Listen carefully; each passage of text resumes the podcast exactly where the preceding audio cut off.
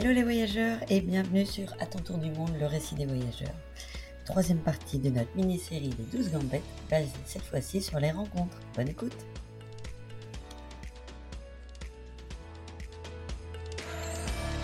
Votre, votre van, c'est une véritable maison, en plus 9 mois euh, à 6. Euh, moi, j'ai vu quelques vidéos sur votre compte Instagram, euh, ça a l'air ultra organisé. Est-ce que vous pouvez nous décrire un peu le quotidien dans, dans le van? Alors, le, ouais, le van, il est ultra optimisé au millimètre près. Et Quentin a fait tous les rangements.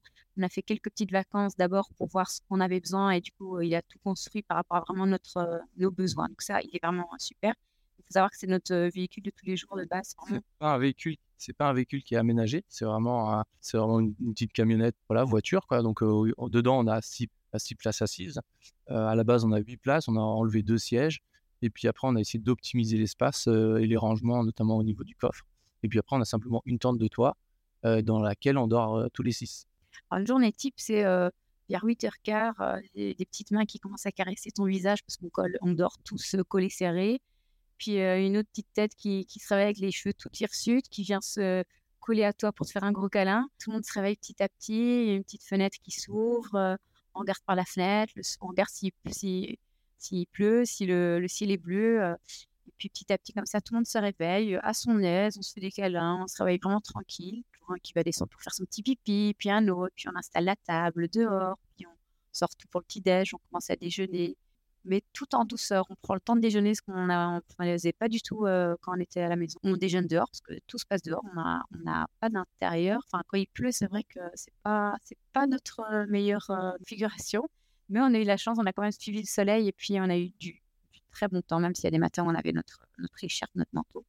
Donc, petit déjeuner, en général, euh, euh, le temps de ranger euh, toute la tente, etc. Ben, les deux grandes qui ont, 7 et 9 ans, ben, on faisait un peu, un peu d'école, écriture, maths. C'était loin d'être tous les jours, mais il y avait un peu de ça. Et en général, vers 11 heures, on, pouvait être plus ou moins prêt pour décoller. Et là, c'était visite d'un petit village, d'une ville, d'un balade, rando, puis pique-nique et euh, petit village par exemple l'après-midi où euh, on s'arrêtait en bord de mer. En fait, il n'y avait aucune journée vraiment euh, dans l'activité. On savait jamais exactement ce qu'on allait faire. Le midi, pique-nique en général quand même. Et le soir, on essayait de se poser vers 4 heures, 5 heures. Et de nouveau, ça dépendait un peu. Comme on est très, comme on est tout le temps dehors, en fait, on vivait beaucoup avec le soleil. C'est-à-dire qu'à un moment, l'hiver, la nuit commençait à tomber à vers 17 heures. Bah, du coup, on mangeait beaucoup plus tôt et on se réfugiait dans la tente relativement tôt. Après, quand on faisait des rencontres, donc on parlait tout à l'heure des rencontres de locaux, comme on l'a dit, en van, on a rencontré moins de locaux sur le long terme, on va dire, des, des, rencontres plus brèves. par contre, on a rencontré énormément de, de, voyageurs. Et donc, quand on était sur des spots où il y avait des voyageurs avec des enfants ou même sans, hein, généralement le soir, on faisait un feu, ce qui nous permettait de rester dehors plus longtemps euh, du coup, on faisait à manger sur le feu.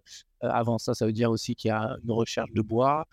Euh, et ouais, les missions bois, c'était vraiment quelque chose qui nous tenait à cœur. Les Unai qui, avait, qui venait d'avoir deux ans, ils partaient avec, avec les gars ou les filles. Enfin, on y allait tous, hein, mais ils ramenaient des, des, petits fagots de bois avec son frère tirés par la corde. Enfin, ils avaient vraiment. D'ailleurs, quand on se baladait la journée, parfois ils venaient avec un morceau de bois dans chaque main en disant eh, eh, non, non, non, on va pas faire de feu maintenant. Et ils étaient vraiment conditionnés par. En fait, tout, en fait, c'est tout un nouvel apprentissage, quoi.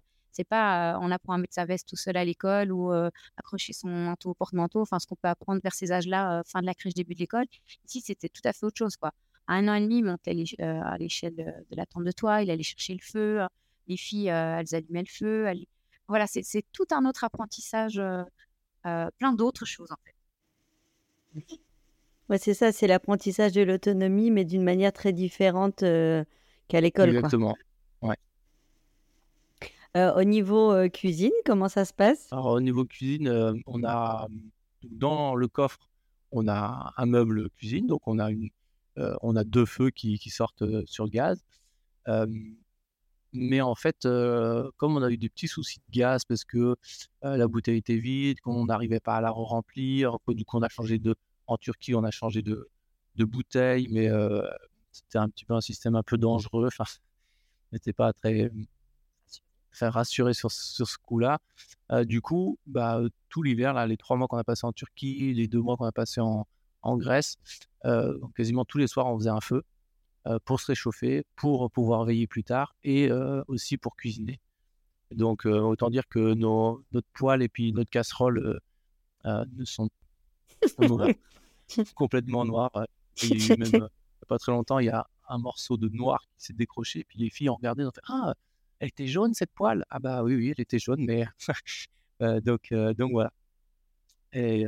Mais du coup, c'était très convivial aussi parce que dès qu'on commençait à préparer à manger, ben, souvent il y en a un, deux, trois qui venaient pour éplucher les légumes, couper. Euh, Yuna, ça fait deux mois qu'il s'est pris d'une passion pour les couteaux, il veut tout couper, quoi. et du coup, ouais, il y a ce, cet esprit où ben, on collabore tous pour bah, faire à manger. Quand on va faire les courses d'abord, on fait à manger, on cuit.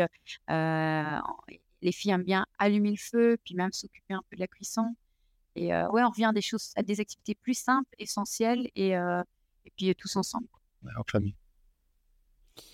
Donc là, clairement, vous êtes sauvé des écrans, vous. Ah bah, déjà, à la maison, on n'a pas de télé. Euh, les écrans, c'est pas quelque chose, euh, en tout cas pour les enfants, c'est pas du tout un, quotidien là.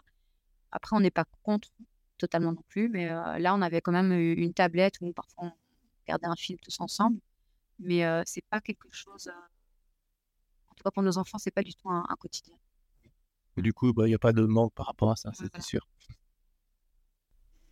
C'est une bonne méthode. Euh, comment vous faites quand il pleut?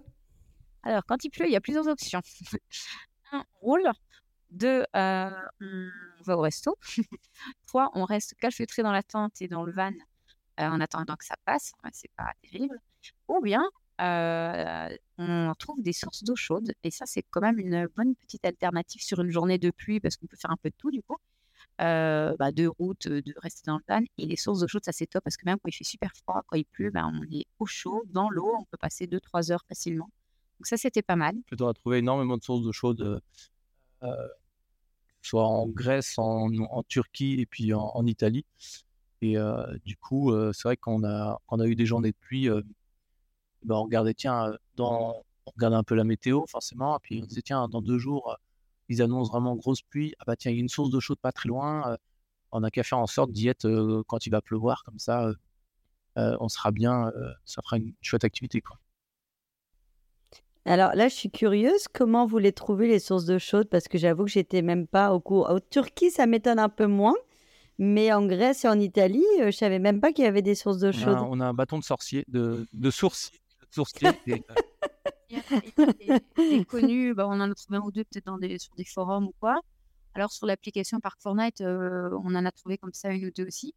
Et euh, des, termes abandonnés, ça il y en a un peu. Et puis alors on a rencontré un voyageur en Grèce qui nous a donné euh, une, un lien Google Maps de plus de 400 sources d'eau chaude en Europe.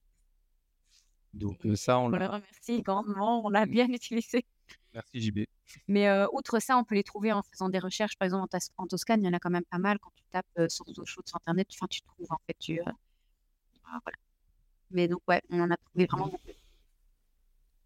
Et, et, du coup, c'est même pour l'hygiène ou c'était pour le confort Ça servait un peu d'hygiène aussi. Ouais. Après, il faut savoir que ça, ça sent très fort le soufre. donc, certaines, il y a un, un, dépôt qui se met sur la peau ou dans les cheveux. Donc voilà, c'est pas forcément pour l'hygiène, ça permet de, de, se rincer un peu, mais, c'est surtout pour prendre du bon temps. Parce que dans le van, vous avez une douche? Alors, dans le van, on a, mmh, on a une douche extérieure, une douche solaire en fait.